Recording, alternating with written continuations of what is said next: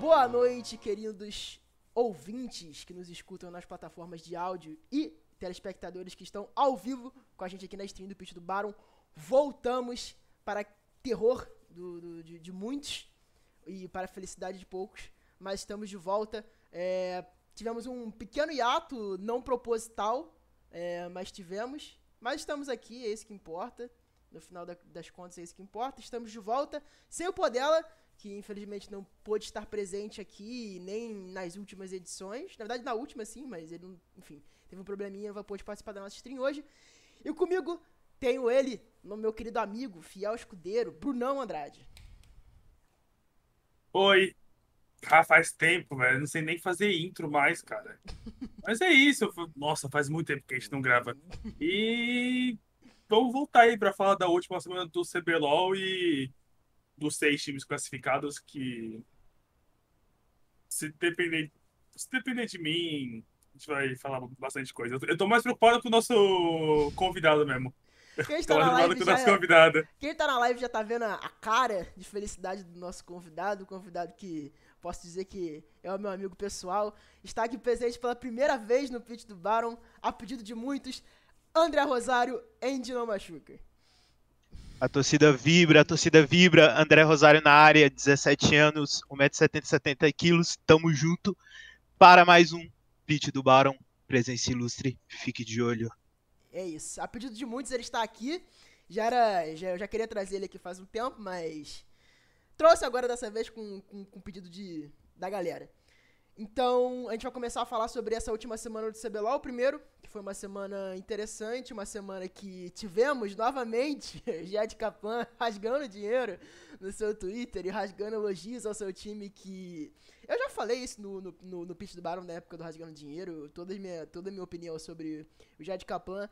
Eu vou poupar essa parte e já passar para vocês, para vocês falarem primeiramente de Flamengo, que terminou mais uma vez líder da primeira etapa do CBLOL. Ah, cara, o Flamengo. É, é, meio, é meio foda porque, tipo. O Flamengo falam que, falavam que o Flamengo tava muito bem porque ele simplesmente, tipo, entendeu meta mais rápido do que todo mundo. E por causa disso, ele tipo, ganhou de várias pessoas e agora que vários times entenderam meta, eles estão começando a decair. Sei realmente, eles jogaram mal essas duas últimas semanas aí, né? Essa semana que caras eram quatro. Mas não sei, não sei se é pra esconder jogo, não sei se. Não sei se os caras, tipo, só não querem jogar mesmo. Vão, estão guardando o jogo pro, pros playoffs. Mas, tipo, o Tuts não tá, não tá jogando a mesma coisa, o Red Bats não tá jogando a mesma coisa. É, o Ranger tá jogando mal. Tá, tá, tá todo mundo jogando mal. Tá, tá todo mundo jogando horrivelmente. Então, vamos ver aí, né? Pros... Vamos ver aí para as próximas. A próxima semana, não, daqui duas, três semanas, o que eles vão fazer, né? Porque duas semanas sem jogo só de treino é complicado, porque às vezes você não consegue corrigir os erros que comete, então. Tô, eu tô curioso, tô curioso. Entre os times que se classificou aí, acho que o Flamengo só não terminou mais acho que a Red, que a Red, pelo amor de Deus, a Red tá deixando a desejar demais. Deixando, deixando a desejar, só pra arrumar. Vai, André, contigo mesmo. Mano, o Flamengo, tipo, eu acho que nessas duas últimas semanas, mesmo eles tendo dando essa vacilada, eu acho que eles perderam na hora certa, tá ligado? Porque eu acho que foi o melhor momento possível para eles perderem. Eu ainda acho que eles são bem favoritos, eu acho que, tipo, eles perderam muitos jogos por causa de draft, algum, tipo uns dois e dois, porque eles jogaram realmente mal. Mas eu acho que eles perderam na, na hora certa. Tipo, teve aquele split que eles destroçaram no, no, no, na fase de pontos. Chegou nos playoffs, perderam a final. Eu acho que foi o primeiro split para a NTZ. E agora, com isso, eu acho que meio que tira aquele peso de favoritismo extremo das costas deles. Eu acho que eles vão jogar mais aliviados esses playoffs. Eu acho que o, o Flamengo continua o franco favorito, mesmo com essas duas últimas semanas deles meio apagadas, mas o time, o time, o time vai encaixar e coitado de quem pegar eles na MD5, que eu acho que é bem loud. É, eu acho que assim, primeiramente para falar de Flamengo, acho que nessa última semana não dá para falar é, sobre o Jed. É, o Jed de novo cometeu o mesmo é, é, comportamento que ele fez da época do, do rasgar dinheiro.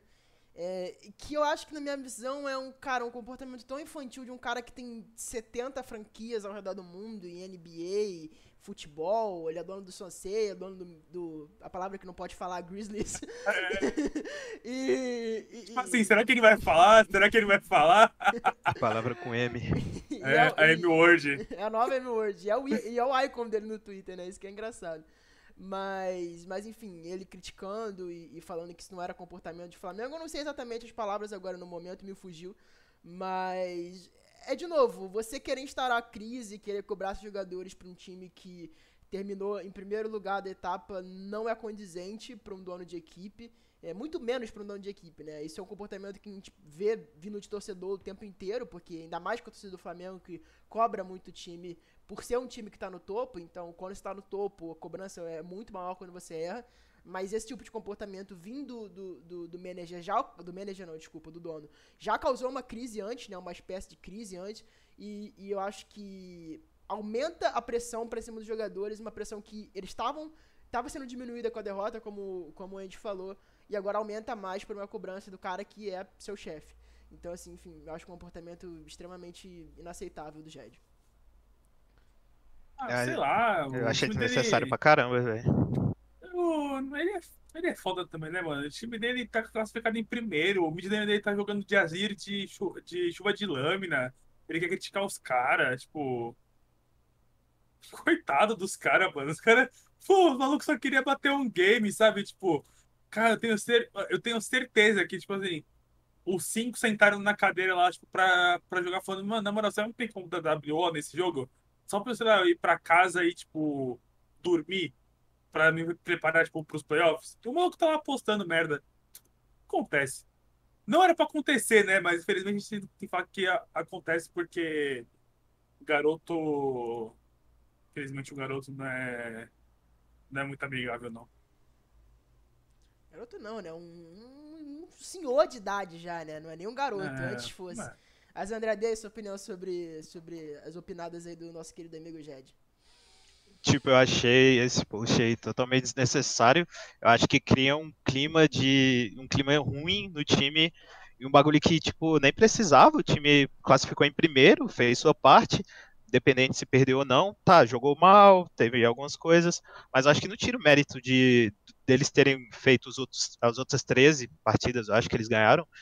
Aí eu achei totalmente torto. O bicho pensou totalmente fora da cuca, mas como a gente sabe é recorrente, né? Então, esse é o problema. Eu fico pensando, né, se esse se o, se o Jed pegou, entre aspas, o espírito do torcedor do Flamengo, ou se isso é realmente um comportamento dele e ele aplica em todas as franquias que ele é dono, tipo o, a palavra que não pode falar, Grizzlies, o Swansea, o Orlando City. É, que eu fui descobrir agora, inclusive, que, que a Simplicity é dona do Orlando City também. Mas, enfim, é um comportamento estranho, um comportamento que a gente não espera vindo de, de um CEO, ainda mais gringo, né? Porque isso é um comportamento comum no futebol brasileiro, não só no futebol, mas, enfim, em vários outros esportes, a gente não espera ver é, isso vindo de um investidor de fora do país. Então, é uma, é uma situação bem, bem difícil de lidar, mas, enfim, é, é o comportamento dele e ele não vai, ele não vai mudar nem tão cedo. É, e, e, as palavras dele, só para o pessoal da live que não soube, ele escreveu assim: constrangedor. Se essa equipe tem orgulho de si mesma, ela vai aparecer amanhã e mostrar ao mundo de quem somos. Então, é isso. Ele definiu a performance do time como constrangedora. Isso foi no sábado, e no domingo o time entrou é. e perdeu de novo, não, não, foi? E ele não tweetou, né? Porque ele foi cobrado, é, né? Então. Tweet, então ele não tweetou de novo. Mas ele, ele joga com a torcida, cara. Ele, ele joga pra torcida e é, é muito ruim isso acontecer, ainda mais num time do tamanho do Flamengo. Mas enfim. Vamos pa passar agora falando do Flamengo, depois a gente volta um pouquinho para analisar o confronto do playoff. E agora a gente vai falar da Vorax, que surpreendentemente terminou o CBLOL na segunda posição. Eu lá no primeiro episódio do, dessa temporada do Pitch do Barão, eu falei sobre como a Vorax tinha chance de dar certo, ainda mais no começo do campeonato com esse time. É, era um time que eu via potencial, ainda mais pelo FNB. É, querido amigo aí que é praticamente irmão gêmeo do nosso convidado de hoje. Que isso. Mas é, eu não esperava o segundo lugar, de fato. Eu esperava uma quarta colocação, talvez até uma terceira. Mas não esperava essa segunda. É, a Vorax subiu muito no final do campeonato, inclusive, coincidentemente, com a, com a época que a gente parou de, de, de, fazer o podcast, né? Na época do hiato do podcast, a Vorax começou a subir descontroladamente. Então, assim, a Vorax está indo muito bem, os jogadores estão muito bem, estão muito alinhados e tem de tudo para fazer um ótimo playoff. É, e fez uma ótima fase de grupos que não era esperada, pelo menos para mim. E para você, Bernão? Não. Obviamente a gente contava que eles iam ir para os playoffs, mas eu não contava tipo, que eles iam ir para semifinal direto, tipo, da maneira que eles estão jogando, sabe? Eu, eu, acho que esse time da Vorax, eles. Esse time da Vorax, eles têm, tipo, tudo que. A, tudo que talvez a gente. As pessoas não planejam para montar um time e, tipo, eles conseguiram pegar isso e deu certo, sabe? O, eles pegaram um cara que é, tá acostumado a jogar de tanque, de, de tanque não, tá acostumado a, a jogar de carry, de, tipo, dos caras lá acampar ele toda hora e tá jogando de weak side, que é o FNB. É, o Crashiel, que foi um cara que teve um ano, tipo, tudo bem que onde ele, em relação a, a Redemption inteira como time, até que o dele foi bem, mas só que, né, tipo, o time foi rebaixado e no último split ficou em último do, do circuitão, então ele não estava tão em alta.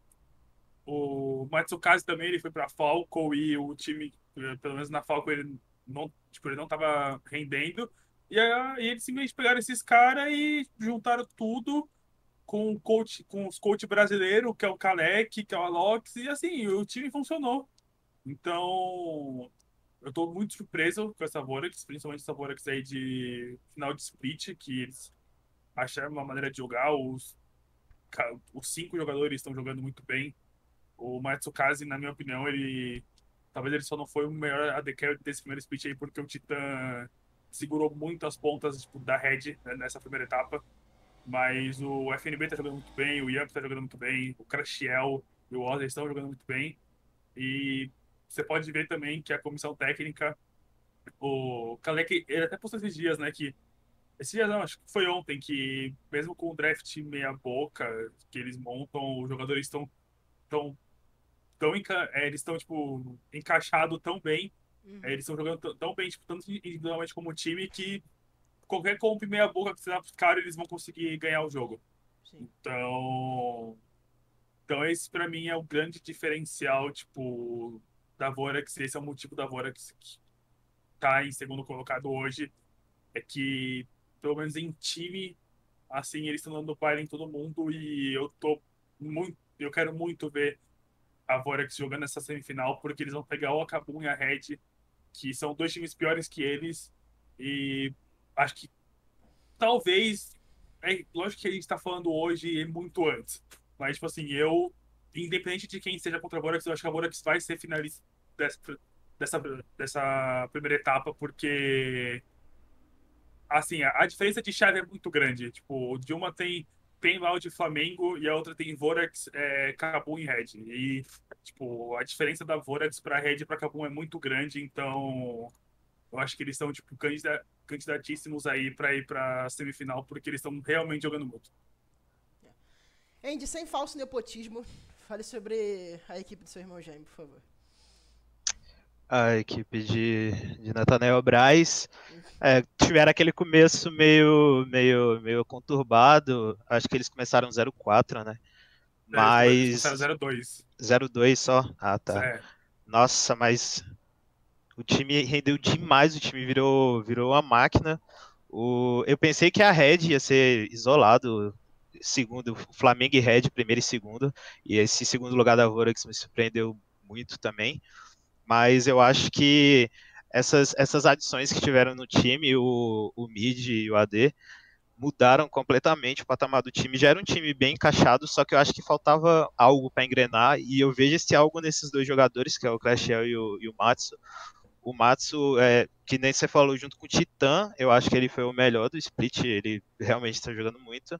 E o Crashel parece que é o, o, mid que encaixava e faz o jogo da Vorex rodar, que nunca rodou com o House e nem com o Dinquedo. Eu acho que ele, ele, sei lá, magicamente ele é a cara da Vorex, da noite para o dia. E para os playoffs eu não sei, porque pelo que eu estou vendo aqui, a Vorex perdeu os dois jogos para Kabum, né? Mas vai saber, vai saber. Eu também acho que eles vão pra final. Eu acho que tranquilo. Vamos ver se o FNB vai, vai quebrar alguma marca excepcional de pegar todos os MVPs do time nos playoffs também.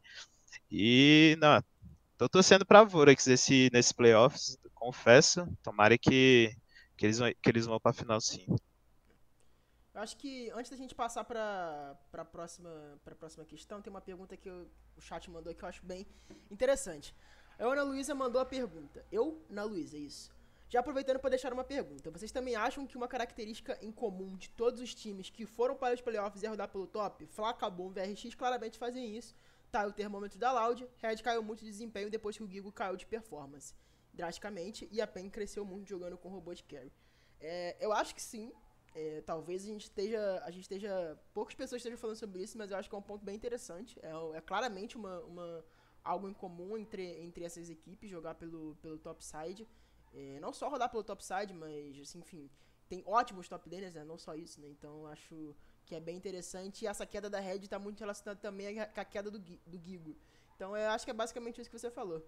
É, Brunão, dê sua opinião aí sobre essa pergunta e responda a pergunta, na verdade, né? Cara, é, realmente eu acho que nesse, nesse final de etapa os. Acho que a gente tá vendo que os top laners do time estão. Do, dos times, né? Estão, tipo, com. Não é. Não é Cara, eu esqueci a palavra que eu, que eu queria falar. Eles estão chamando a, a, a, atenção. Tipo, eu esqueci. Era uma palavra que eu queria usar, mas enfim, eles estão chamando a atenção, tipo, bastante. É, se a gente for pegar, tipo, de. Se eu vou pegar, tipo, talvez menos a, a Rensga e o, e o Cruzeiro. Não, na, na, na, verdade, sem Rensga, Cruzeiro e, e NTZ. Tipo, se for pegar, tipo, a Fúria e os outros seis times que se classificaram, tipo, ambos têm, tipo, é, top laners que são muito bons e que no auge eles podem jogar tipo, bastante. É, tem tipo Parang, Weiser, Robô, tem a nova safra aí, né? Que é o. Tem o Tari, tem o Gigo, tem o Tai também. Então, assim, tipo, eu acho que pode ser é, uma, uma opção, sim. É, colocar ele de carry em algum jogo, né? Porque, se não me engano, as quartas são é, MD5 também, né? Tipo, não é MD3, né? Isso. As quartas, as quartas que acho que já são, né? Sim, é, sim. MD5. Sim, sim. Então, assim, tipo, com certeza eles vão querer colocar, tipo, um, um outro jogo ali com os caras de carry carregando. O robô tá fazendo essa função muito, muito bem. É, recentemente ele picou Irelia, Tristana. O FNB, por mais que ele tá jogando bastante tipo de Gragas, como outros campeões que não não são necessariamente carry, a gente sabe o potencial dele de carregar jogos. O Kiko também ele começou a fazer, fazer isso muito bem na etapa, aí durante o split a Red começou a, fazer, a dar, uma, a dar um papel para ele jogar de Orne, que é algo que a gente pode comentar depois, que eu não concordo muito. E tem os coreanos, né? Tipo, os coreanos, o Parang e o Weiser já mostraram que eles conseguem ganhar jogos sozinhos. Então, eu acho que é, eu acho que é algo sim que a gente pode, pode tipo, prestar atenção. Mas, pelo que eles estão mostrando, não acredito que vão ser todos os times que talvez, tipo, apresentem essa forma carry de, de, de jogar aí. Mas é aquela coisa, tipo, a gente está falando de uma questão tipo, de um dia depois de ter acabado a fase de grupos. É, os times vão ter uma semana, duas semanas para treinar aí, e os times que estão nas semifinais vão, vão, vão ter tipo três semanas. Então pode mudar tudo, pode mudar o meta. Daqui três semanas os caras podem colocar um patch no LoL aí, onde ninguém mais joga de tanque no jogo e vai ter todo mundo que se é, adaptar. Mas eu não descarto, tipo, não descarto que eles coloquem, tipo, numa MD5 um, dois jogos dos caras de carry aí, só para ver como que eles vão jogar. E dependendo de como tiver a situação, volta a fazer o básico, que é, tipo, weak side top, carry mid e bot, e jungler, tipo, que só farma. Andy, sua opinião sobre. Sua resposta sobre a pergunta, por favor. Eu acho que. Parcialmente. Eu acho que, tipo, Loud Pen e Red Kabum, esse, essas primeiras MD5, eu acho que não vai ter mais esse, esse jogo focado pro top. Eu acho que a partir de quando, quando os, dois, os dois passarem para pegar o Flamengo e a Vorex, Aí eu acho que a partir daí sim vai ter mais um, um jogo voltado para o top, tanto dos dois lados. Eu acho que Loud e Pen não vão, não vão arriscar tanto assim. Mas é, é fato, os, os, os, seis times têm top laners excelentes. O robô, super criticado pela torcida, que palitou dois coreanos num, num final de semana. O Taik tá bem pra caramba. O Weiser que a gente já conhece. O Gigo, que é, deu uma caída de, uma caída de produção. E o FNB, que, que é o craque, né? Não tem como. Eu acho que só a partir das semis, eu acho que nessas quartas vão ser aquele weak side top mesmo e, e mid, mid AD, porque não tem como vai ser BRTT e Dudes, Titã e o de save, né? Eu acho que a partir das semis sim vai vai ter vai ter um, um paranguezinho, FNB de Camille, de, de talvez uma Fiorinha, mas nessas quartas eu, eu não sinto não que, que vai ter esse, esse jogo de, de strong side de, de carries no top não. Bom, agora a gente vai falar sobre os outros dois times da tabela, né? O resto dos classificados. A Red Canids e a Loud também se classificaram, cada um na terceira e na quarta colocação. E a gente vai começar falando sobre a Red. É, cara, sobre a Red eu queria passar um, um, um, predict bem, bem rápido que eu fiz lá no começo do podcast, lá quando a gente fez o primeiro episódio, fazendo algum, alguns predicts sobre a temporada depois das análises de transferências.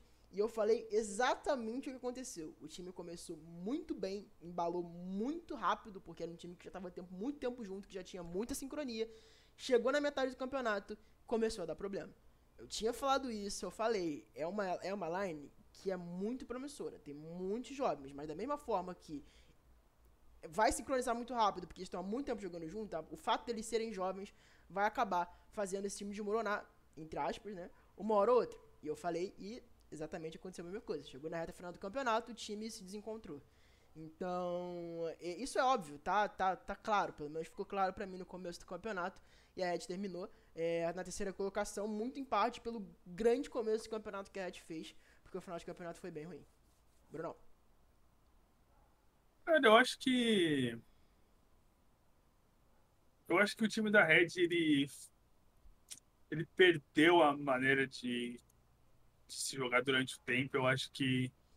Não sei se eles quiseram testar coisas novas ou se eles acharam uma maneira diferente de jogar que certamente tipo foi prejudicial a eles.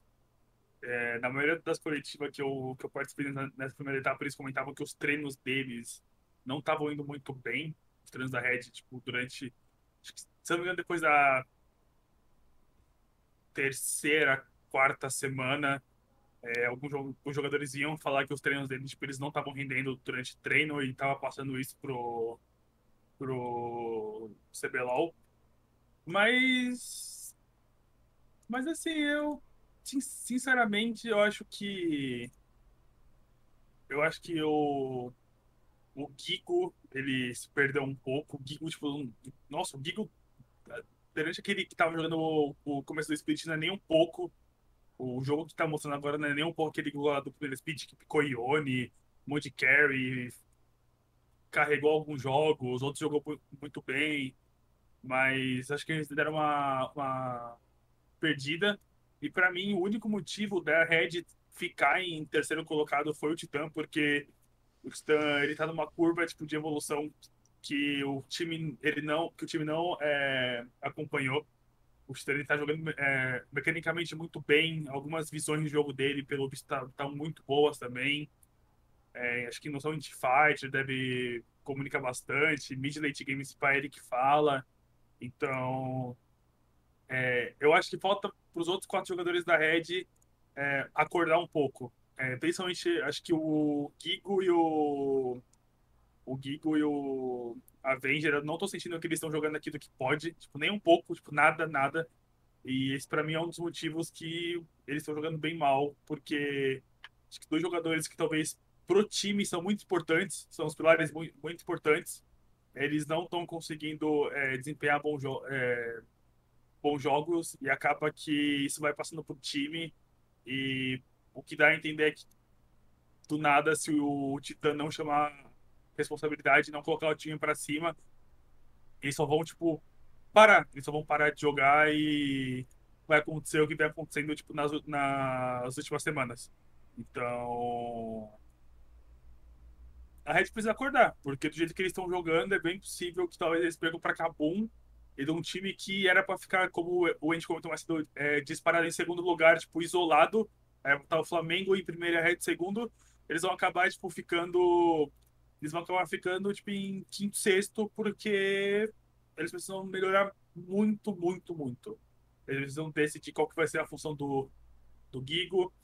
Eles precisam ver, tipo, qual que vai ser a função do Aegis. E eles têm que torcer, tipo assim, torcer de joelho para que nesse playoffs o Titã, tipo, jogue. Porque eu acho que o Gigo, eu acho que os outros três, né? O Gigo, o Aegis o Avenger, eles podem jogar bem. Mas se o Titã não jogar bem, eu tô achando que o time, tipo, não vai render. Não vai render nada. Porque de novo, é, é, tipo, é muito diferencial o que o Titã vem fazendo perante as outras AD Carries. E eu fico preocupado porque é uma rota que é fácil de ser é, neutralizada. Tipo, dois, três gankzinhos no bot, você gera um snowball, tipo, pelo, no bot do seu time, que o time roda pro mapa e, tipo, já era. E dependendo do, da, da composição que você montar, você termina o jogo, tipo, em 25 minutos. E aí eu quero ver, tipo, como que a gente vai se comportar perante a isso. Rapaz, essa Red é uma caixinha de surpresas. Eu nunca vi um time que começou tão bem terminar desse jeito. Mas eu acho que, além dos, dos dois solo laners, eu acho que a Red tá draftando muito mal ultimamente, muito mal. A Red Flamengo estão vindo com os drafts muito estranhos. É, o, as duas solo lanes realmente estão tão um pouco abaixo do resto do time e o Titã tá muito acima do resto do time. Tirando esse último final de semana de Zaya, mas o resto tudo ele jogou muito, muito, muito, muito bem. Não dá para não dá para cobrar que ele jogue todos os jogos como se ele fosse o Uzi, mas é isso. Eu acho que a Red com tá com os drafts estranhos. Eu acho que eles vão eu acho que eles passam da Kabum ainda, mas não passam da Vorax de jeito nenhum. E o early game da Red é, tipo, é, eles não, eles não têm um early game tão ruim, mas a transição mid late da Red, eles conseguem punir os erros do outro time, aí depois do nada tudo desmorona, aí eles vão perdendo torre atrás de torre, drag atrás de drag e deixam a vantagem que eles não tinham, conseguiram, perdem de novo.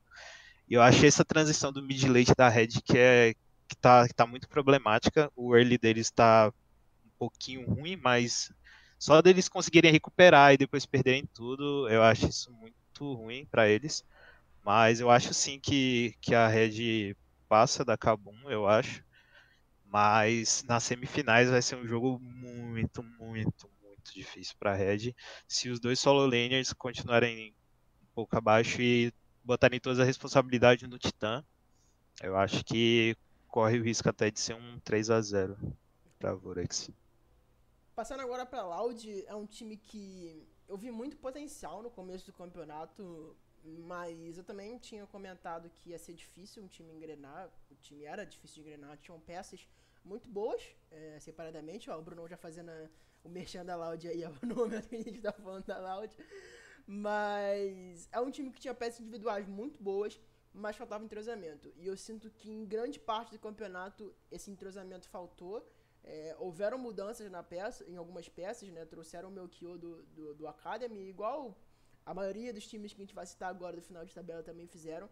Mas eu ainda não, não consigo ver a Loud é, bem no playoff e eu não consigo ver a Loud. Não dá para pegar todo o desempenho da Loud no, no, na fase de grupo falar que foi bom e nem falar que foi ruim. Foi mediano.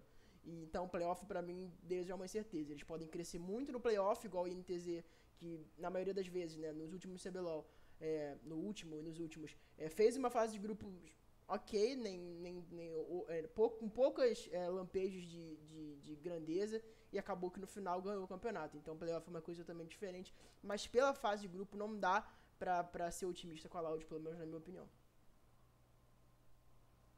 Cara, de fato, a Loud virou outro time depois que o Milkyo entrou. E pelo que eu, pelo que eu sei, assim, pelo que eu posso falar, o Milkyo, ele já era, ele iria ser testado nesse CBLOL, porque ele já vinha sendo treinado. Ele, ele já estava treinando com o time né, antes do, do Tom Art chegar aqui. E os coaches já estavam, tipo, preparando ele porque viam um grande é, potencial nele para ele jogar. Mas eu não achei que, tipo, que ele iria se tornar o jungler titular e. E meio que o Don ia sumir, porque o Don ele meio que sumiu, sabe? Tipo, você, não, você mal vê ele, por exemplo, naquele, naqueles vídeos da Loud que eles, que eles fazem lá de. Foi pro porão. Ah, é. É, tipo. rumo ao Mundial. Tipo, classificamos rumo ao Mundial. Tipo, aquelas chamadas deles nos vídeos de LOL. Então, realmente, o time melhorou. Mas só que. Eu ainda tenho, tipo, algumas dúvidas. Acho que o Milkyo. Eu em relação aos junglers que estão nesse nesse playoffs, eu acho que, tipo, não sei se é de longe, mas tipo, em relação aos outros, acho que ele, ele é o pior. Não sei tipo, se é muito longe dos outros, mas eu acredito que sim, ele é o, ele é o que jogou menos. Mas aí acho que o, a Loud tá nesse esquema, tipo, a Loud tá tentando achar uma maneira de, de jogar ainda. Às vezes eles jogam tipo de carry pro Tai, é, de carry pro Dinquedo, outra hora tipo, eles vão pra bot lane, porque o Dudes, pelo menos, ele tá jogando muito bem. Acho que Dudão, nessas épocas aí de quarentena, que não tem balada, que não tem nada aí, foca pra jogar, e ele mostra o jogo dele, que é isso que é bom. Então, eu acho que vai depender muito tipo, do que a comissão técnica extensa da Loud vai fazer para esses playoffs porque a Loud vai, vai enfrentar a PEN, que é um time que melhorou, por mais que a PEN tenha terminado por mais que a PEN tenha terminado atrás deles lá na, lá na tabela, a PEN tipo, vem numa sequência muito maior do que a Loud. A PEN hoje é um time maior do que a Loud. A gente precisa ver como que essa demasiada, tipo, o staff deles vai, vai se preparar pro jogo contra a PEN. Porque, assim, é que CBLOL aconteceu muita coisa, então é meio, é meio complicado falar, mas tipo, entre PEN e Loud, tipo, o time que cair, é, vai, eu acho que não não é uma campanha tipo é, fechatória, obviamente, mas é uma campanha que não era que não era para acontecer. Eu acho que tanto a PEN quanto a Loud eles tinham que ter chego, é, eles eles têm que chegar para para semis e o time que não chegar, acho que vai ter que repensar muito aí pro, pro segundo split, que é, atualmente eu acho que vai ser a Laude. Eu acho que a Laude não, não passa da PEN, mas por essas incertezas de tipo de jogos que eles estão que estão querendo propor aí. Mas assim, a entrada do Melchior em relação ao Duarte melhorou bastante o time.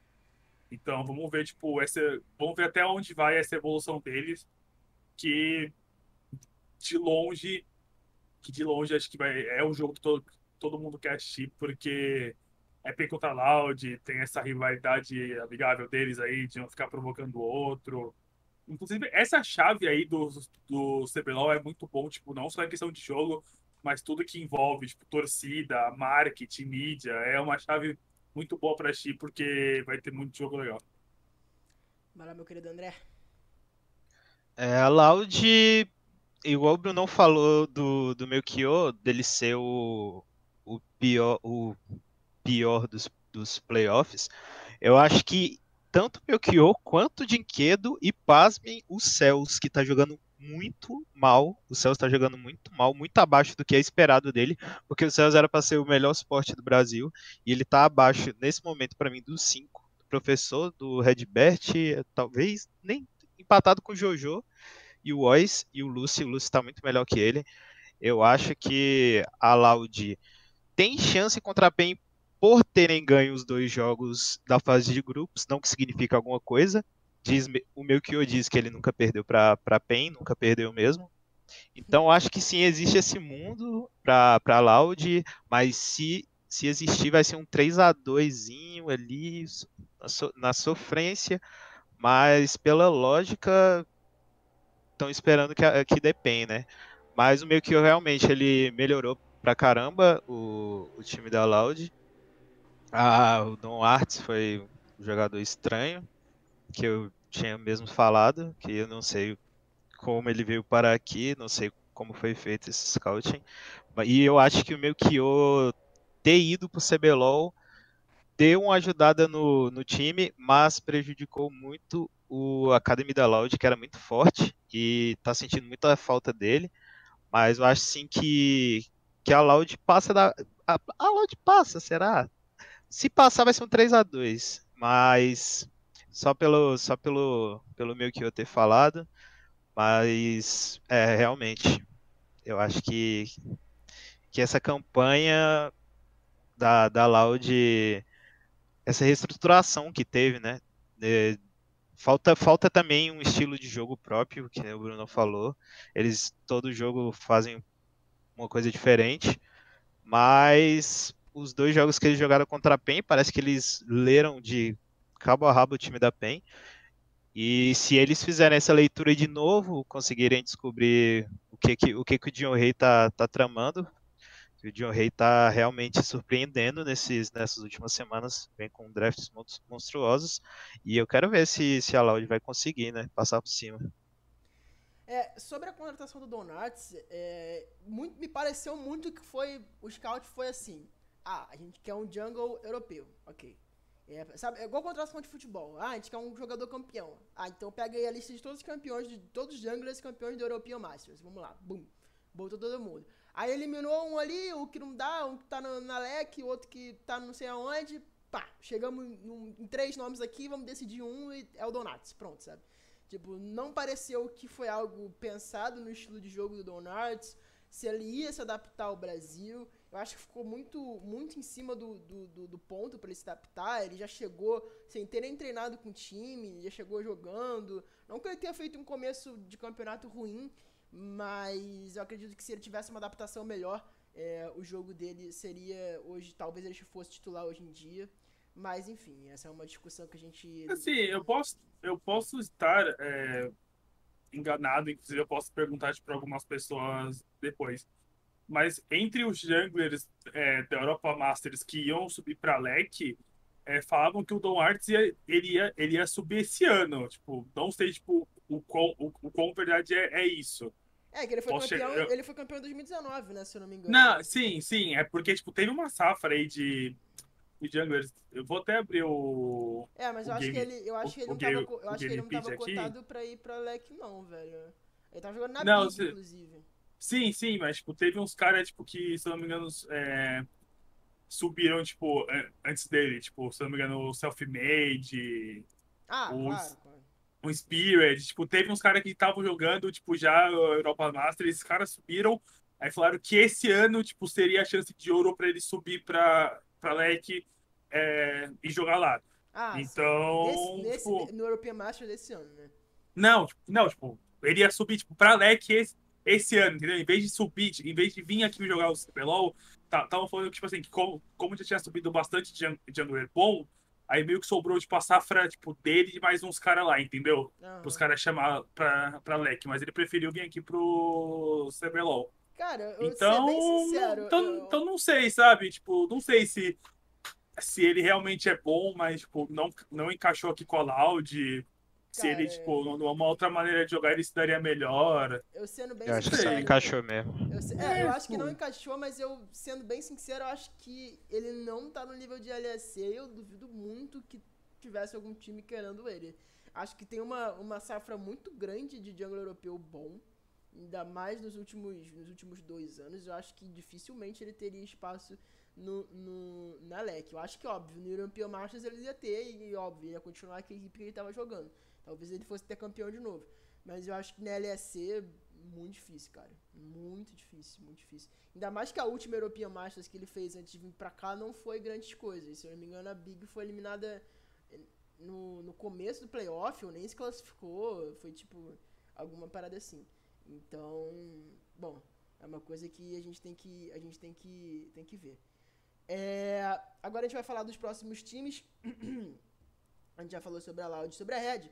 E a gente vai falar sobre os dois últimos classificados do CBLOL pro playoff, que são a Pen Gaming e a Kabum, que conseguiu a sua vaguinha na, na última, né, na última rodada, no sábado, é, que eles venceram a NTZ, que era o adversário direto num confronto aí que ficou marcado aí pelo primeiro pelo primeiro meme de qualidade aí do social media da, da Kabum, que entregou um, um atestado de férias pra, pra NTZ, que na minha visão foi genial.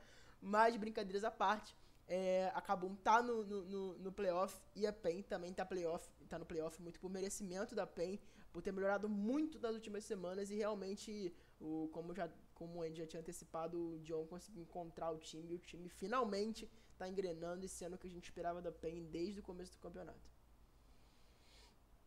Cara, eu acho que a PEN, tipo, eles melhoraram, óbvio, eles melhoraram bastante, bastante, tipo, mesmo. É... Eu acho que o tipo de jogo que eles queriam jogar finalmente é, se encaixaram. Acho que o, o Lúcio estava jogando muito abaixo, o Robô estava jogando muito abaixo também. E durante essas semanas eles melhoraram bastante, tanto mecanicamente aí. Acho que questão de visão de jogo, acho que é, é que a gente fala é que eles falam que comunicação não é o problema, mas às vezes, tipo, meio que acertar, tipo, é o que cada um vai falar em cada hora, ou colocar, tipo, cada um na, na mesma linha. A PEN não tava, tipo, fazendo isso, e agora que eles estão fazendo, o time tá simplesmente voando. O time, a PEN é um time muito bom. E eu tô curioso porque nessas últimas semanas eles colocaram, né, o robô de carry, o, e o robô jogou muito bem, como o Andy falou, ele bateu nos dois coreanos no top e, tipo, ele amassou os caras, então eu tô muito curioso para ver tipo, como que vai ser esse confronto aí do robô contra o Tai, porque, cara, eu acho que a PEN é um time melhor que a Loud. É, levando em consideração o que estão mostrando, talvez a PEN, talvez não, é para PEN passar da Loud, mas vamos ver como que vai ser em playoffs, porque playoffs tem aquela questão tipo, da PEN sempre, sempre crescer. É, eles jogam muito melhor em playoff, é sempre os, os 3 a 0 que ele aplica, mas no split passado que a gente colocava a PEN como time, como time né, mais forte da etapa, esse era aquele 3 a 2 contra a Vorax, que por pouco a Vorax não, não ganhou aquela série que foi fazer aquela, é, aquela final. Então, assim, o BRTT tá o RDT tá jogando umas funções de, de weak side, ele não pega recurso. O BRT jogou de cena. É, da Fashion Cena lá, tipo, o maluco ficou, tipo, 10 anos de carreira no bot farmando, e esse ano ele tava dando roam de cena, tipo, um negócio que, que, que eu não imaginei que eu ia ver, e a PEN conseguiu fazer eles jogarem assim. E tem que falar do Tinoz, porque Tinoz, mais um split, mais um. Ele tá passando crack. É, tá igual o FNB, tá tentando farmar tudo que é MVP dos caras, tipo. Tá absurdo e eu tô sentindo que. Eu tô sentindo que vai ser mais, um, mais uma etapa da Penha onde. Não sei, onde eles vão, tipo, eles melhoraram bastante, eles vão pegar playoff, eles pegaram playoff, talvez eles vençam da Loud, mas eu tô com uma incógnitazinha, tipo, contra o Flamengo, porque, de novo, a gente não, não sabe se o Flamengo vai apresentar esse jogo que eles apresentaram nessas últimas rodadas. Então, eu tô curioso, tô curioso porque, para mim, a Penton terminou o CBLOL mais alta que a Vorax, mas eu eu, eu, eu tô sentindo aí que essa etapa talvez possa ser aquela etapa que os torcedores da PEN, tipo, querem tanto, né? Que é gritar para ser campeão novamente. Eu tô achando que essa etapa aí talvez possa dar, possa, tipo, dar bastante bom. A PEN realmente é, ela, ela evoluiu pra caramba no, depois daquela sequência deles de quatro derrotas. Parece que o time acordou acordou tarde, mas acordou na hora certa. Eu acho que aquele, aquele probleminha lá que eles tiveram, eu não sei qual foi o programa que falaram sobre a comunicação deles, não saber falar inglês e tal. Uhum. Eu acho que aquilo a, não, não atrapalhou o time, eu acho que só deu mais motivação ainda para eles, porque eu acho porque é um elenco bem unido, é um elenco que está junto já há dois anos, né? Só botaram o Lúcio dois, um ano acho que é um ano e meio. É, aí só botaram o Lucy e é, o time tá jogando bem. Para mim é o time que tá draftando melhor. é, a lógica seria eles passarem da, da Loud. E é isso. O BRTT, eu acho que ele é o, é o mais abaixo do time nesse momento, porque o Lucy, na, nos jogos que ele jogou de Trash e de Alistar, ele jogou muito bem. E eu acho que se, se tirarem esses dois bonecos do Lucy, a PEN pode passar por muitos problemas, porque ele realmente é, é um abismo com esses dois bonecos pro, pro resto. E o Tinoz muito bem, o Carioca estava um pouco instável, agora já, já se reencontrou, e o robô que ascensão meteórica. O robô que chegou eu acho que ele ficou um dia inteiro lendo comentário da, da, da, do Twitter falando: Ah, tira o robô, vem FNB, robô não dá mais. Ele ficou um dia inteiro lendo aquilo e falou: Beleza, então, vocês vão ver o robô. E o bicho foi lá, destruiu, jogou pra caramba. Eu acho que, que a PEN realmente. Se ele, eu, eu falo que se a PEN não tivesse caído na chave do Flamengo, porque eu acho que o Flamengo, mesmo com com esses problemas da última semana, eles ainda são os favoritos. Eu acho que se a PEN não tivesse caído na chave do Flamengo, eles eram finalistas muito antecipado para mim. Eles iam passar das duas MD5, não importa contra qual os outros dos cinco times fossem. Mas já que caiu na chave do Flamengo, eu acho que eles vão parar nessa semi aí. Mas eu lavo minhas mães. Eu lavo minhas mães. Não sei o que esperar desse time da Pen Game. E, é, eles podem ser campeões? Podem, 50% de chance. o ganha não ganha. Né? É, o ganha não ganha. O ganha não ganha. Mas passando agora da Pen Gaming e falando da Kabum, que foi a última classificada para esse playoff, que foi lá na reta final, na última rodada, a Kabum que fez um campeonato também extremamente instável mas conseguiu sua vaguinha. Eu acho que dificilmente vai arrumar muita coisa nesse playoff. Para mim é o time mais fraco desse, desse playoff e vai me surpreender muito se arrumar alguma coisa, mas conseguiu sua vaguinha e, e ficou dentro desse playoff, o primeiro playoff das franquias. Cara, eu acho que acabou talvez entre naquela lista de times que eu queira ver pro, pra segunda etapa, sabe? Porque Sim. o começo deles foi mas não tem como falar do começo deles, né? Porque eles estavam sendo os coreanos. Enquanto os coreanos chegaram, tipo, eles tiveram uma melhora, tipo, assim, astronômica. Tipo, eles subiram do nada, eles melhoraram muito. E eu acho que os times aqui no Brasil começaram a perceber como que joga o Weiser, principalmente o Ryan. E isso é, combou com semanas ruins que a Kabum tava tendo, sabe? É, então eles começaram a perder jogos, eles começaram a entender que eles estavam cometendo bastante erros, esses erros, é, tanto questão de rotação, é, algumas decisões é, mais é, mid, late game. Então, acabam. Eu, assim, eu, eu não sei, tipo, realmente, o momento da, da Kabum não é, o, não é um dos melhores, mas eu ainda boto um pouquinho de fé nesse time eu ainda coloco um pouquinho mais de fé, porque eu tô achando que o Evrot, tipo, nesse playoffs, talvez ele seja, tipo, o cara diferencial desse time. O Evrot que me surpreendeu bastante. Eu não achei que ele ia jogar, tipo, nem 10% do que ele tá jogando. Eu tenho certeza que o Noodle, tipo, tem dedo nisso, porque o, o, o Noodle foi basicamente que formou o, o Dinquedo. Foi ele que ensinou o Dinquedo a jogar LoL. E eu acho que ele tá ensinando, tipo, o Evrot agora a jogar LoL. Então, a Kabum para mim é um time que é um time que eles podem ganhar da Red, mas eu tô com eu tô com o pé atrás porque eu tô com o pé atrás porque eu não acho ainda tipo que talvez seja tipo o, o momento deles. Eu acho que o split deles talvez seja um segundo, onde eles vão aproveitar tipo esse tempo, eles vão aproveitar essas MD5, provavelmente o tempo de férias, né, se eles não ganharem o split. E eu quero ver, tipo, as próximas etapas, tipo, como que vai é, desenhar esse time, porque eu acho que. Eu acho que agora, de novo, eu ainda tô com essa dúvida agora, só que eu acho que se eles manterem esse time, talvez possa, tipo, eles possam ir bem longe, porque só pegar, tipo, jogador por jogador, é, eles estão jogando muito bem, só que eu acho que o problema deles é em time mesmo. Eu acho que individual, tipo, o Dinqueiro tá jogando. O Dinqueiro não, o Evroch tá, tá, jogando bem, o professor ele tá, tá jogando bem. o Wise o Ryan já mostraram que eles podem jogar tipo, muito bem aqui, que eles são jogadores bons.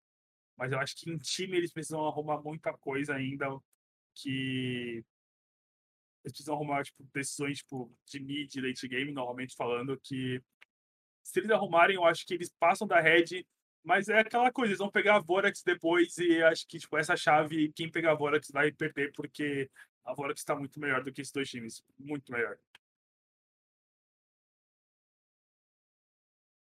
Esse, esse negócio do que você falou do mid late game da Kabum é justamente eles e a Red que estão com essa transição de mid late tenebrosas que vão se enfrentar. Por isso esse jogo para saber quem passa para mim eu jogava uma moeda para cima, caísse para mim tava tava bom, porque eu realmente cansei de, de duvidar da Kabum, a Kabum não dá mais. Quando eles abriram 0-8 lá com os dois coreanos e todo mundo, ah, vai cair, vai cair, vai cair nada. Os caras foram campeões. Realmente eu desisti já da Kabum, não, também outro time que eu não duvido nada que sejam campeões. Mas eu acho que nesse final, duas peças da Kabum tem puxado bastante o rendimento do time para baixo, que é o, o Ryan e o D-Save. O D-Save fez umas partidas muito, muito estranhas. E o Ryan, ele começou muito bem quando, quando jogava de Thalia, é, esse tipo de boneco e tal, e de Lilia também, ele, ele joga bem. Mas eu acho que quando ele tá com os outros, os outros campeões, eu acho que ele, ele apresenta um jogo meio estranho. E é duro. Essa, essas quartas, foi como o, o Brunão falou, eu acho que o time que passar vai acabar tomando da, da, da Vorax. Mas a Kabum também, eles, eles demoraram muito para classificar, muito por causa do, do começo, que eles jogaram com, com Bankai e com Most. Apesar de que dos quatro jogos eles conseguiram uma vitória ainda, uma vitória que foi, foi ótima pela situação. Mas é isso. Eu acho que é um time que não dá para se duvidar. É um time muito muito traiçoeiro esse time da Kabum. Eu acho que se eles passarem da Red, cuidado, Vorax, abre o olho.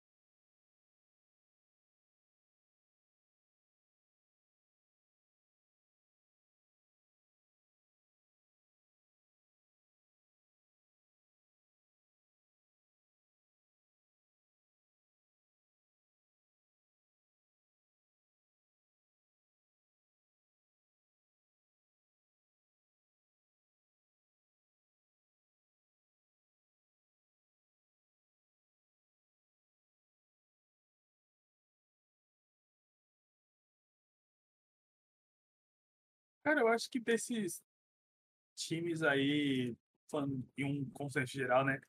Eu acho que entre Z, Cruzeiro e Fúria, tipo, a gente viu que eles melhoraram a maneira de jogar. Eu acho que, principalmente, o Cruzeiro e a Fúria estão com pretensões boas pro, pro próximo split. Acho que o Edward ele conseguiu arrumar um pouco a casa da, da, da Fúria. E foi, teve até uma polêmica aí, né? Que ele falou que eles draftam melhor do que muitos times aí que tem o CBLOL. Realmente eu acho que o draft deles melhoraram bastante, mas eu acho que eles precisam, tipo, ainda é, melhorar os jogadores. Eu acho que não adianta, não adianta nada ter um draft perfeito e os jogadores, tipo, não serem. É, eles não é, corresponderem o draft, tipo, né? É, corresponder ao draft. Eles não são bons suficientes para tipo, é, aplicar ele, sabe? Você pode montar um draft perfeito e o jogador, tipo, não saber, tipo, 1% do, do que ele fazer. Eu acho que a Fúria, tipo, tá nessas. Não que os jogadores não saibam, não saibam é, 1%. Eu acho que eles melhoraram e eles estão eles não param de melhorar, mas eles de novo, é mais um split onde eles começam muito mal e eles começam a evoluir, evoluir, só que a evolução deles para, tipo, porque eles não conseguem pegar playoff e e eu e eu, eu, eu acho não, né? E, eu, e foi o que aconteceu é, mais um split.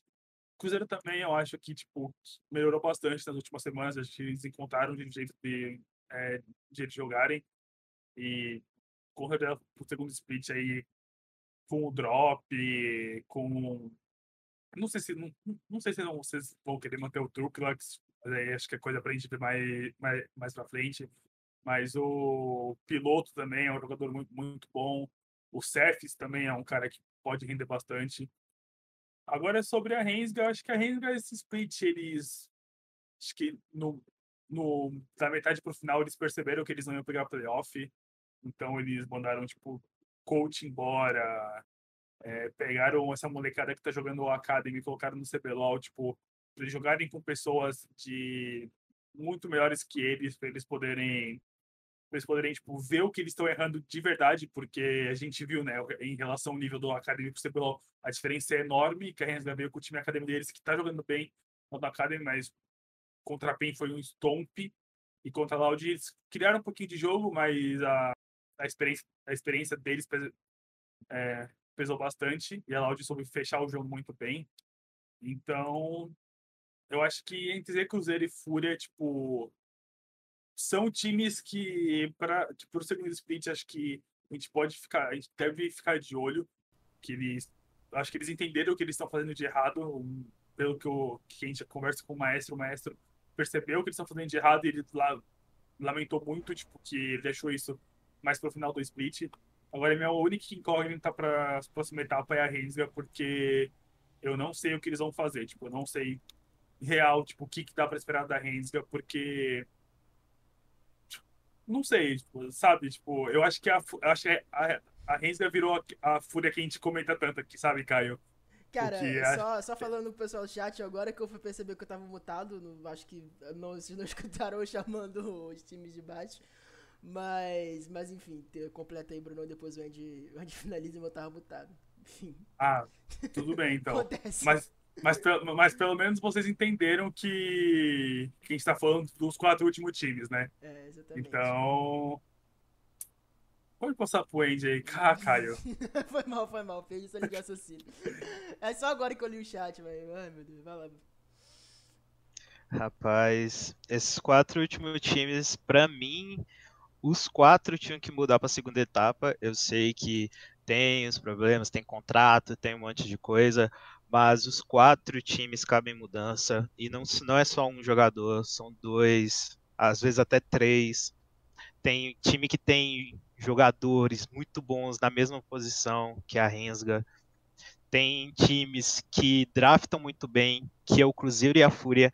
O Cruzeiro e a Fúria, para mim, realmente são os times que melhores draftaram no, no, no CBLOL. E esse do Cruzeiro ficou provado no final, que eles começaram a vencer partidas ou jogar bem, porque no começo eles tinham drafts espetaculares e perdiam simplesmente no campo, perdiam no dedo.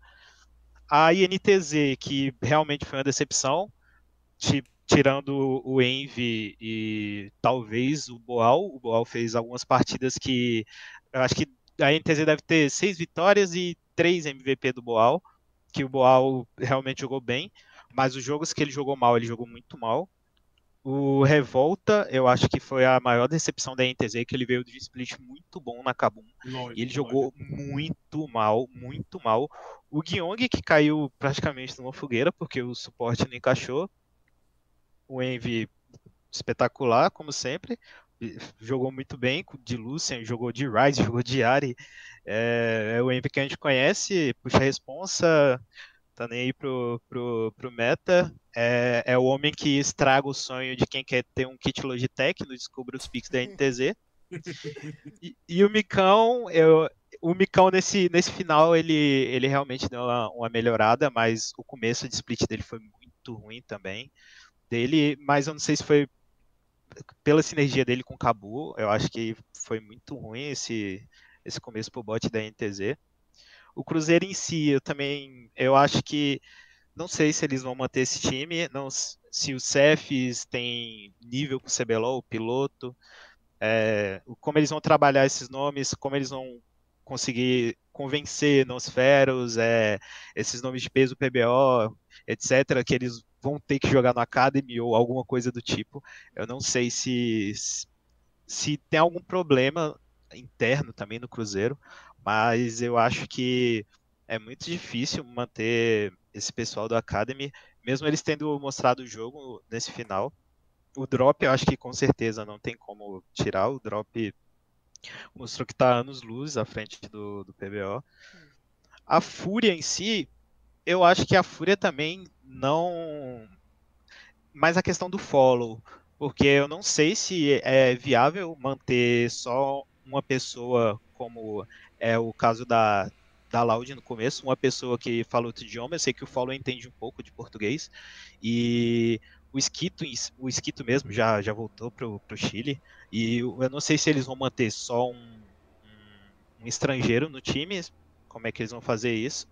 Mas a Fúria também não conseguiu encontrar uma formação ideal ainda nos últimos, nas últimas duas semanas que eles colocaram o pessoal da Academy para jogar. O Tyrion, óbvio, encaixou, mas eles tentaram com Steps e o Pro Delta, aí o Bini e o Damage, aí depois trocaram Bini e Pro Delta, aí botaram Steps e Damage, e parece que o Steps e Damage deu um pouco mais certo. Mas é outra incógnita, o, o eu acho que o, o N meio que perdeu aquele brilho que a gente tinha dele, que era o, o homem que carregava o, o late game, pegava Champion Scale e tal. E eu acho que o, o N e o Damage, eles praticamente estabilizaram, eles viraram um jogador ali na média, nota 7, e não mais que isso, não consegue passar disso. Eu acho que eles já atingiram o teto deles. E o resto tem uma molecada muito boa para evoluir. O Bini, não, não, sei do que, do que, vai ser dele. O Steps, os jogos que ele mostrou foram muito acima. E a Rensga, a Rensga é um time realmente muito estranho. É, os, eles têm dois mids muito bons, apesar do Enga ter alguns problemas em teamfight. Eu acho que o posicionamento do Enga em teamfight é tenebroso.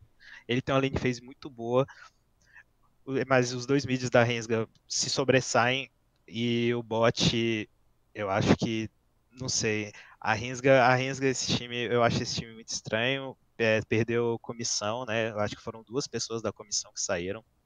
É, o Academy deles, que tentou jogar essa última semana, mas também não foi, não deu. E eu acho que a Rensga trabalhou pouco com variações de line. Eles só trocaram, se eu não me engano, o House e o Enga, né?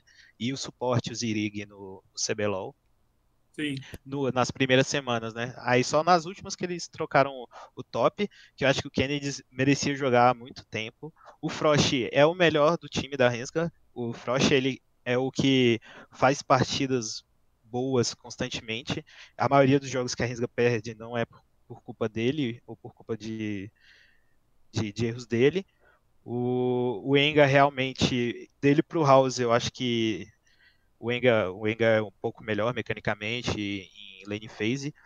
E o bot, os dois ADs e os dois suportes da Rensga, eu acho que muito difícil não, não sei o que, que, eles vão fazer a respeito, porque eu acho que se essa line se manter para o segundo split, vai, vai amargurar a décima posição de novo.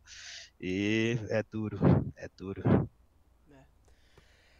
Andy, você como. Apareceu mais uma pergunta no chat. Você, como torcedor da NTZ, já acabou de zicar o, o, o time no seu primeiro ano de, de torcida. Qual o Dream Team da NTZ para você em 2021.2 pra gente fechar esse, essa parte? Pro segundo split, a, eu não acho que a NTZ com, com o CEO pão duro que tem, eles vão contratar alguém. No máximo um jungler para jogar o Academy, que eu também não acho que vai acontecer, que eu acho que vai continuar o palhaço lá. Mas. campeão, respeita. Mas eu acho que vai ser esse mesmo time pro, pro segundo split. Muito difícil o, o o Simon e o Formiga mudarem o time do primeiro para o segundo split. Eu acho que quase sempre o, o primeiro, o primeiro e segundo split da NTZ é a mesma line, sempre, sempre. É, se mudarem, talvez, a jungler, se o Revolta quiser parar, mas eu acho que é caso extremo, não sei se ele vai querer parar. E de resto, acho que vai continuar isso. Infelizmente, não tem como pedir um Dream Team, porque eu acho que é um sonho, sonhar é um sonho impossível. Tá certo. só eu... só para complementar, não, rapidinho, eu acho que talvez, talvez eles peguem um suporte, dependendo do, do que eles acharam do, do Gyeong aí, porque tipo, eu acho muito difícil, sei lá, tipo, o Cabo voltar a jogar nesse time de CBLOL aí da NTZ, porque se ele foi pro Academy tipo, e ele não voltou, tipo, nem um joguinho sequer, só para ver tipo, como estaria o time com essa formação titular, significa que é muito difícil deles quererem que ele volte de novo. Então, não sei. Realmente, eu acho que eu acho que eles vão manter line-up, porque a NTZ faz isso e dá certo, né? Por incrível que pareça, dá certo. Os caras ficam com o mesmo jogador lá, eles, eles conseguem ganhar. Então, Vamos ver. Só que se fosse para falar alguma posição aí, acho que eu, eu teria suporte, tipo, se eles vão querer mudar alguma coisa não. É. É, só para deixar o questionamento antes de gente fechar, quero saber aí se existem provas, se alguém já ganhou esse kit aí da Logitech aí da NTZ. Então, quero que alguém me prove que esse kit realmente existe, não é apenas uma mera falácia do, do, da divulgação das redes sociais. Acho que só uma pessoa ganhou. Na história. Sensacional. E essa única pessoa que ganhou, antes era o kit com mouse, eu acho, teclado e fone, alguma coisa do tipo. Hoje em dia é só um mouse e uma camisa. Nossa. Já tá diminuindo e ó que uma pessoa ganhou, já tá, ó, cortando aos poucos. Imagina se não tivesse Envy na, na equipe, né, velho? É, daqui Nossa. a pouco é um. É um oi. Se tiver um vídeo, os caras vão fazer, tipo, o Micão mandar um vídeo pros caras. Bom, para fechar aqui o nosso podcast, vamos falar sobre os dois confrontos do, do, da próxima rodada, né? Do, do, do, não rodada, né? Primeira rodada dos playoffs do CBLOL, que vai ter o duelo entre Loud e Pen e Red contra Kabum. Vamos começar no Loud e Pen falando o que vocês esperam nesse confronto rapidinho aí e o vencedor. Cara, eu acho que vai ser um confronto onde a, a Pen ela vai querer neutralizar bastante o, o, o Dinquedo para deixar o Tinoz livre pelo mapa para que ele e o Carioca consiga, tipo, acabar com alguma outra rota, seja o top ou seja o bot. Então, acho que vai ser um confronto muito legal para a gente poder é, observar tanto que o Milkyo, tanto que o Carioca eles vão querer fazer é, as primeiras decisões em game deles, sabe? Tipo, para ver aonde que a PEN vai querer jogar durante a série, para quem ver eles vão querer jogar a Loud também, né, para ver que eles vão querer se eles vão querer beneficiar. E cara, eu vou ser bem direto, velho. Eu acho que eu acho que vai dar 3-0 PEN porque eu tô sentindo que eu tô sentindo que a PEN tipo só tá melhorando a cada semana e eu acho que eu acho que esse time da Loud, tipo, é um, é um time é um time de médio para bom, mas eu acho que o time da PEN hoje tá, tipo, de bom pra cima, sabe? E eu não vejo a mesma coisa da Loud, então acho que vai ser um 3-0 PEN aí. Meu querido amigo André? Hum, cara, esse Loud PEN é muito complicado. Pela fase de grupos que eu falei, né? Que não, não significa nada. A Loud ganhou as duas da PEN. E a Loud está invicta nos playoffs do CBLOL até hoje. É, é realmente a, a Loud tem, vem, vem com números excepcionais já em confronto direto em playoffs, mas infelizmente não vai dar para eles esse split, vai ficar para uma próxima. A PEN vai passar 3 a 1 e eu acho que a maior a maior surpresa dessa série vai ser o Lucy. O Lucy vai jogar muito, muito bem e vai botar a PEN nessa semifinal. Correto. Bom, e agora vamos passar para a próxima semifinal. Ah, não dei meu palpite, né? Eu acho que é PEN 3-1. PEN aí vai quebrar essa invencibilidade da Loud aí que já dura muito tempo. A próxima, a próxima quarta de final, já falei assim, a próxima quarta de final é entre Red e Kabum. É, como a gente tinha falado antes, eu não sei o que esperar dessa série. Eu não faço a mínima ideia. Pra mim pode dar qualquer um dos lados. Mas o meu palpite vai ser hum, 3-2 Red. Vai, Brunão. Nossa, eu acho que vai ser um 3-2, assim, sofrido. Vai bater jogo de 40 minutos que vai, tipo. Que todo mundo vai querer ficar, tipo, meu Deus do céu, alguém me tira dessa série porque. Nossa, eu tô sentindo que tanto a Red quanto a Kabum vão, tipo, vão vir com uma proposta de jogo para essa série. E eu acho que, tipo, eles vão ter que se adaptar muito durante a série, porque. Não sei, eu não tô nem um pouco confiante que vai ser uma série boa, sabe? Eu acho que vai ser aquele 3 a 2 cansativo. Tipo assim, que vai acabar e vai parecer que, tipo, quem te viu, sei lá, tipo, pior do que, tipo, cinco jogos durante o final de semana. Então, eu tô, tipo, muito pessimista pra essa série. Sinceramente, eu acho, de novo, qualquer um desses times que passar vai perder pra Vorax, então.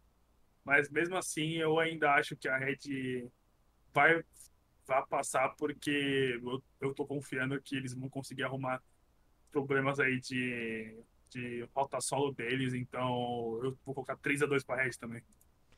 Fala, meu querido André. É, esse jogo é os, os dois, as duas piores transições de, de mid-late do CBLOL inteiro. É, vai ser realmente um jogo muito cansativo. Eu acho que vai ser muito ruim. Vai ser jogo de, de 20, 30 kills, 40 minutos por jogo. Vai ser realmente um show de horrores. A Red que vem draftando muito mal. A Kabum também, muito estranha.